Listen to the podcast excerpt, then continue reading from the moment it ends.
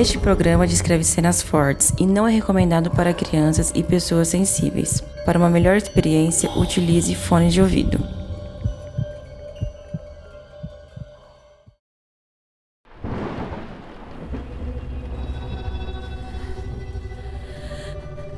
Marcela ficou um bom tempo debaixo do chuveiro, acariciando a própria barriga, enquanto pensava no que acabara de ler no caderno de Levi.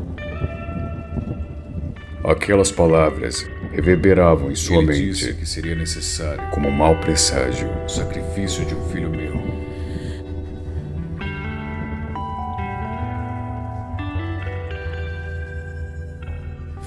Ao sair do banheiro, enquanto se vestia, tentou construir alguma narrativa para o seu depoimento. Seria impossível relatar o que realmente havia ocorrido no hospital sem parecer estar louca. Na verdade, nem ela mesma conseguia acreditar no que tinha vivenciado. Aquela voz desapareça e sirva segurança sem rosto. De qualquer forma, no momento, o mais importante era ajudar a localizar Thomas e salvá-lo do pastor. Devia isso a Carla. Quando saiu de casa, viu que o sol já estava nascendo e que os dois policiais que cuidavam da sua segurança conversavam fora da viatura. Enquanto caminhava até eles, lembrou que tinha esquecido de algo: o caderno de Levi. Iria levá-lo para alguém de confiança da sua antiga equipe. Talvez outra pessoa conseguisse lê-lo por completo. Voltou para dentro de casa. Foi até a mesa onde ele estava. Mas quando ia pegá-lo, sentiu uma mão tapar a sua boca e algo ser injetado em seu pescoço. Sem chance de reagir, começou a ficar tonta e antes de apagar, pelo reflexo no vidro de um quadro, viu que quem a atacava era aquele senhor, simpático e gentil, que havia conquistado a sua confiança nos últimos meses. Depois de verificar que os policiais ainda estavam conversando, carregou Marcela para o fundo do quintal, até uma passagem que havia feito na parede que separava as casas. Atravessou e levou ela para dentro da sua minivan. Ao sair de casa, enquanto passava na frente dos policiais, o senhor Francisco abaixou o vidro e desejou que tivessem um ótimo dia. Depois de virar a esquina, acelerou. Precisava levar Marcela até o pastor.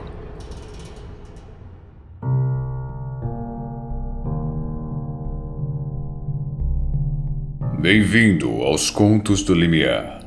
Tenha certeza do seu ímpeto, pois prezo pela sua sanidade. Prepare-se, as portas se abrem agora.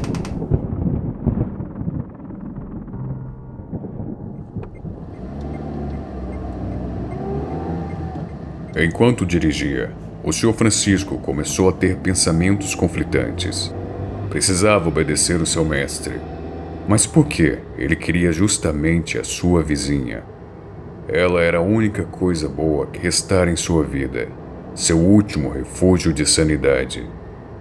Havia se aproximado de Marcela pelo remorso de estar envolvido na morte da sua irmã. Mas com o passar do tempo, acabou se afeiçoando a ela. Se afeiçoando demais. Quando estava com ela, sentia como se estivesse com a sua própria filha. Pensando bem, talvez fosse melhor que o pastor realmente a fizesse desaparecer, pois ela era sua última fraqueza, o fazendo duvidar do seu caminho.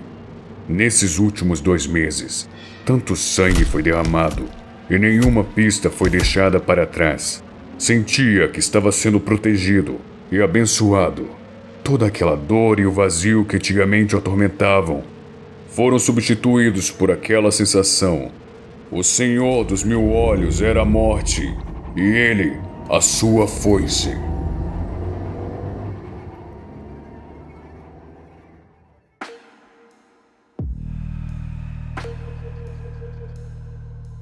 Em uma clareira, no Bosque Vermelho, na casa depois dos trilhos, o pastor aguardava a chegada de Francisco enquanto começava os preparativos para o ritual. Finalmente, teria a chance de se redimir e corrigir os danos provocados pelo seu maior erro.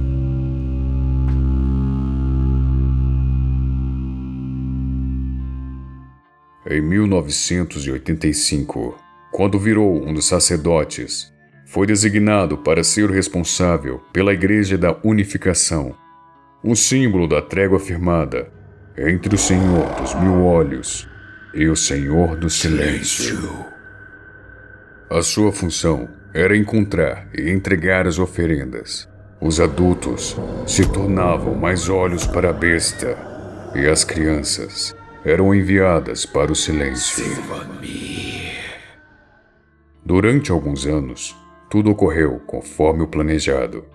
Até que, em 1989, o pastor foi enganado. Não percebendo a real importância daqueles gêmeos, fez um ritual. Você aceita o Senhor do Silêncio. Abrindo uma porta temporária e enviando um dos gêmeos para o Senhor do Silêncio. Achava que aquele era apenas mais um garoto que o silêncio abraçaria e transformaria em um dos seus homens sem rosto. Mas estava enganado. Ele era uma arma tão poderosa que seria utilizada pelo Senhor do Silêncio para quebrar a trégua. Em decorrência do engano do pastor, os membros da Igreja da Unificação foram caçados. A casa, depois dos trilhos, foi construída. E muitos anos depois, as portas para o limiar foram fechadas pelo Dr. Mente e o investigador Levi. Contudo, agora que estava com o corpo de Thomas, o pastor poderia invocar novamente a besta de mil olhos. Além disso, se Francisco fosse bem sucedido e o pastor confirmasse a sua suspeita, poderia oferecer aquele embrião para ser o receptáculo do filho da besta.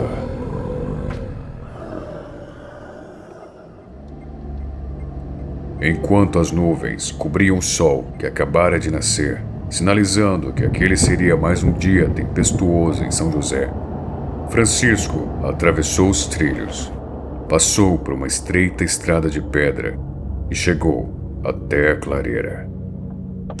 O pastor, ao ver a sua chegada, correu até ele, acompanhado de dois homens e três mulheres, todos membros da sua igreja. Ela ainda está dormindo? perguntou o pastor apreensivo. Francisco assentiu. As mulheres tiraram Marcela do carro e a deitaram na grama, depois, cortaram a sua blusa, a deixando apenas de sutiã. O pastor foi até uma fogueira retirou de lá um ferro em brasa. Caminhou até Marcela, enquanto murmurava palavras inaudíveis. Levantou o ferro e com força marcou a barriga dela, fazendo com que um cheiro de carne queimada subisse. Marcela despertou e soltou um grito de dor. Mas os efeitos do sedativo ainda eram fortes e ela mal conseguia se mexer. Depois que o pastor retirou o ferro, Francisco viu o que ficou marcado: o símbolo da besta. Um círculo com inúmeros olhos desenhados em seu interior e palavras indecifráveis escritas nas bordas. O pastor disse: Agora aquele maldito não poderá mais controlar o seu corpo. Marcela foi arrastada e amarrada na escada que levava para o alpendre da casa. O pastor se abaixou, ficando cara a cara com ela. Pegou a sua daga e a aproximou do seu rosto. Grite, e eu arranco seus olhos. Fale, e eu arranco os seus olhos. Responda apenas balançando a cabeça. Foi claro. Marcela, ainda sem conseguir controlar completamente seu corpo, olhou para ele externalizando seu ódio, mas assentiu com a cabeça. Que ótimo. Só tenho uma pergunta que, apesar de já saber a resposta, gostaria que a donzela confirmasse. O pastor apontou a adaga para a barriga de Marcela. O pai é o investigador Levi, correto? Ela sentiu um frio no estômago. Como ele podia saber? Mas vendo a adaga perto da sua barriga, não pensou muito e apenas confirmou com a cabeça. Ah, que dádiva! Quando pensei que não teria mais acesso a nenhum portador do sangue do doutor, aqui estou eu, com os dois filhos de Levi. Marcela não entendeu o que o pastor quis dizer, e ele, notando a sua expressão, disse: O que? Você não sabia? Thomas não é o sobrinho de Levi, mas sim o seu filho.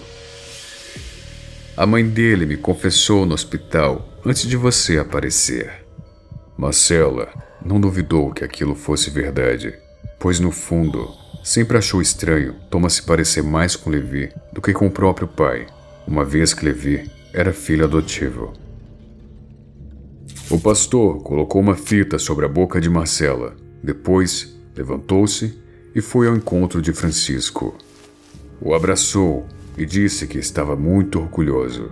Francisco abaixou a cabeça, demonstrando reverência, e gaguejando, perguntou se podia saber o que estava acontecendo e qual era a importância de Marcela.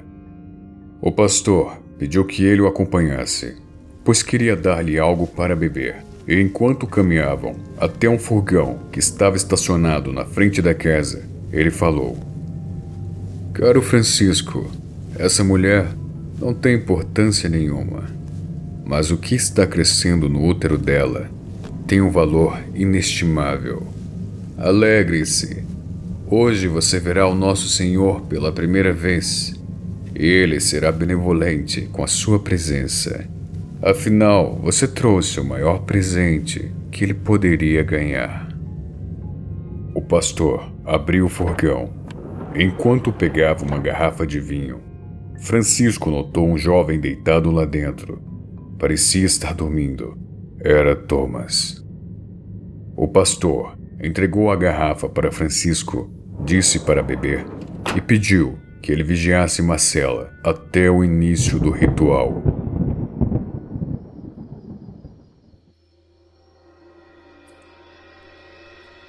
Enquanto bebia, Francisco tentou não olhar diretamente para Marcela e ficou andando de um lado para o outro, observando os preparativos para o ritual. Primeiro, os dois ajudantes do pastor, um jovem ruivo, de cabelos encebados e dentes podres, e um homem careca, alto e pálido, retiraram os veículos de dentro da clareira. Em seguida, pegaram Thomas de dentro do fogão e o deitaram no meio da clareira, aproximadamente 10 metros na frente de onde Marcela estava. Enquanto isso, as três mulheres fizeram mais três fogueiras, todas em volta de Thomas, como se cada uma ficasse na ponta de um triângulo e Thomas estivesse deitado no centro. Depois, elas tiraram as roupas e as jogaram nas fogueiras. Nuas, começaram a cantar e dançar em círculos em volta de Thomas. Marcela estava desesperada. Não conseguia pensar em uma saída. Sabia que Thomas, ela e o seu filho estavam em eminente perigo. Seus olhos começaram a ficar cheios de lágrimas. Francisco notou seu desespero, se abaixou e olhou para ela. Os dois se encararam por um minuto. Imagens começaram a surgir em sua mente.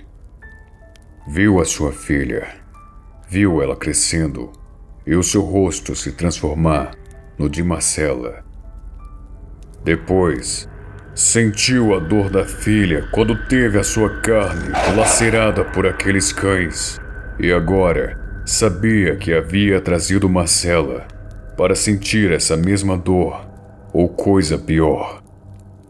Um pouco tonto, ele se levantou e, vendo que um dos homens, o ruivo, estava tentando arrombar a porta da casa para poder pegar água, foi até ele e se ofereceu para ajudar. Depois que arrombaram a porta e entraram na casa, Francisco perguntou se ele sabia exatamente o que iria acontecer. O homem, que aparentemente era meio louco, gaguejando e babando, começou a falar, quase que sussurrando.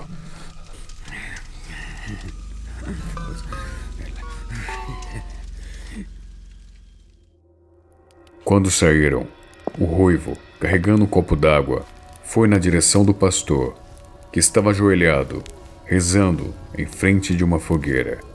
Francisco sentou-se no último degrau da escada, ficando ao lado de Marcela, e disse: Quando eu cortar as cordas, você vai correr.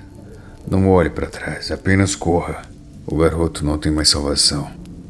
Mas você ainda pode fugir, filha. Eles vão trazer ele para cá. O Senhor dos Mil Olhos. E quando ele chegar aqui, você vai ser oferecida para ele. Ele vai usar o seu corpo e depois o seu filho também vai ser o filho dele. Fuja. Eu. Eu já fui um bom homem. Me perdoa. Me perdoa. Ao terminar de falar, Francisco notou um carro se aproximando da clareira. Uma viatura da polícia. Esse era o momento certo. Retirou uma espécie de cutelo que estava acoplado na sua botina e avançou na direção de Marcela, cortando as cordas que a prendiam. Corra agora!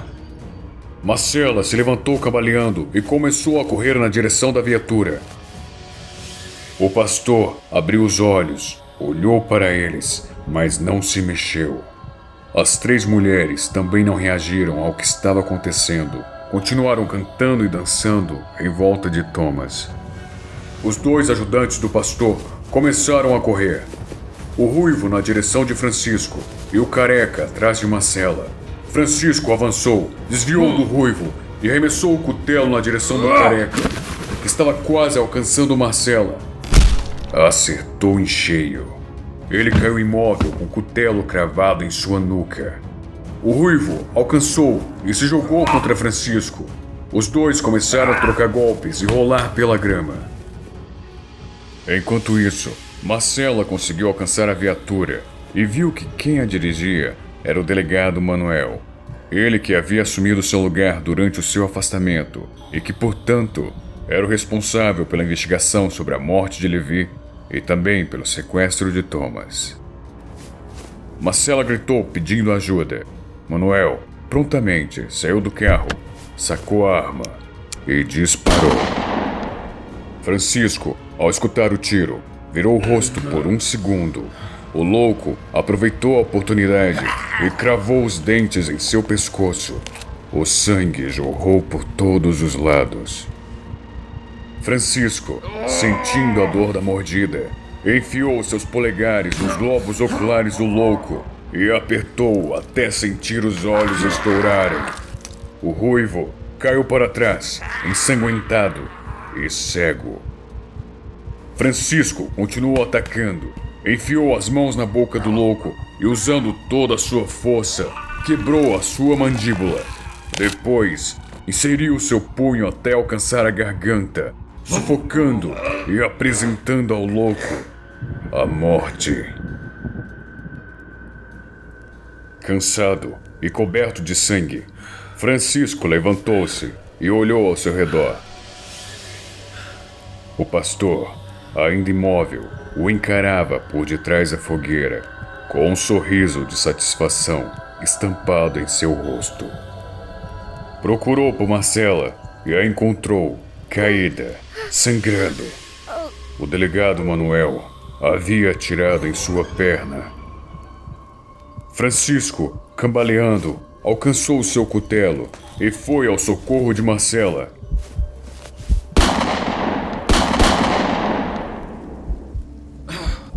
Francisco caiu de joelhos, sentindo o calor das balas em seu peito. Marcela virou a cabeça e olhou para ele, que apenas sorriu, vendo nela o rosto da sua filha. Francisco apertou a mão que segurava o cutelo e arremessou na direção do delegado, mas já estava fraco e o cutelo nem ao menos chegou perto. Manuel mirou na direção de Francisco e acertou no meio da sua testa.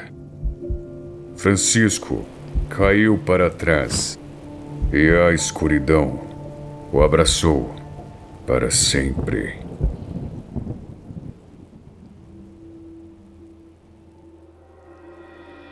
Marcela voltou-se para Manuel.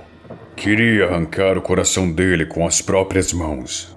O delegado jogou algemas para Marcela e, apontando a arma na sua direção, ordenou que ela as colocasse. Marcela, sem opções, obedeceu. O pastor foi até eles. Uma pena. Francisco teria sido um ótimo sacerdote um dia, mas decidiu sacrificar-se pela causa errada. Tolo. Agora não verá todo o esplendor do nosso Senhor. Mas você, Marcela, você verá. Marcela cuspiu na direção do pastor. Ele apenas sorriu. Os dois homens a arrastaram de volta para a frente da casa, colocando ela de joelhos na direção de Thomas. O delegado Manuel ficou atrás dela, com a arma na mão, para garantir que ela não tentaria mais nada. Por entre as nuvens carregadas, foi possível perceber que o sol já estava no centro do céu. Era a hora do ritual.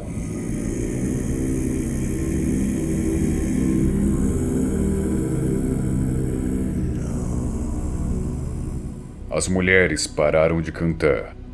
Diversas pessoas surgiram por entre as árvores do bosque e ficaram em pé em volta da clareira espectadores. Marcela reconheceu diversos rostos, vereadores, o diretor do hospital e a prefeita da cidade. Todos eram seguidores do Senhor dos Mil Olhos. As três moças se ajoelharam. O pastor foi até Thomas e, com sua daga, fez um corte profundo no seu pulso. Marcela sentiu seu coração quase saindo pela boca.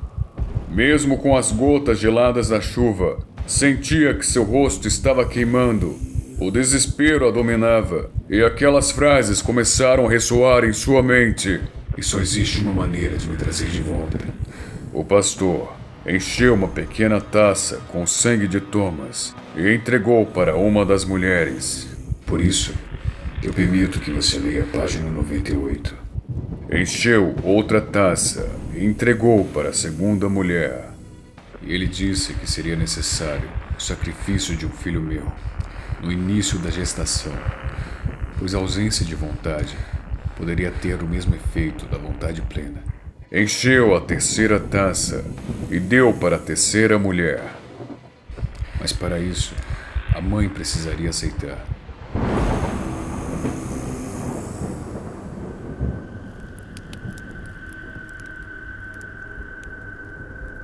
As três mulheres foram, cada uma, na direção de uma das fogueiras em volta de Thomas, que não se apagaram com a chuva. O pastor gritou: Limpa esse solo com sangue! As três mulheres beberam o sangue de Thomas. Limpa esse solo com fogo! As três mulheres se jogaram nas fogueiras e os seus gritos ecoaram junto com os trovões.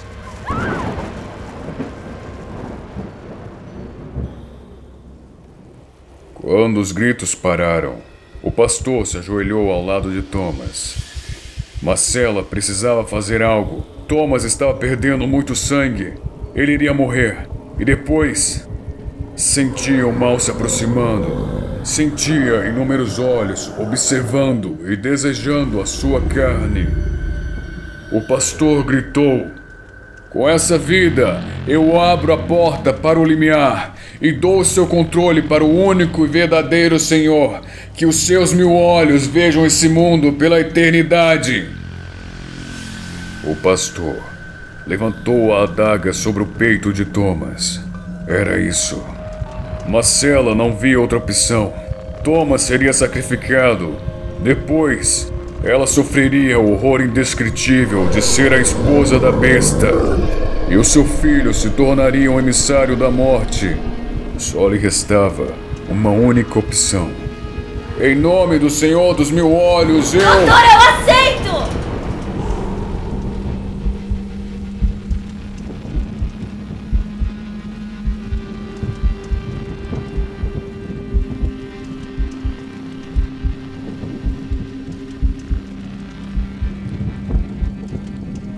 Continua no próximo episódio.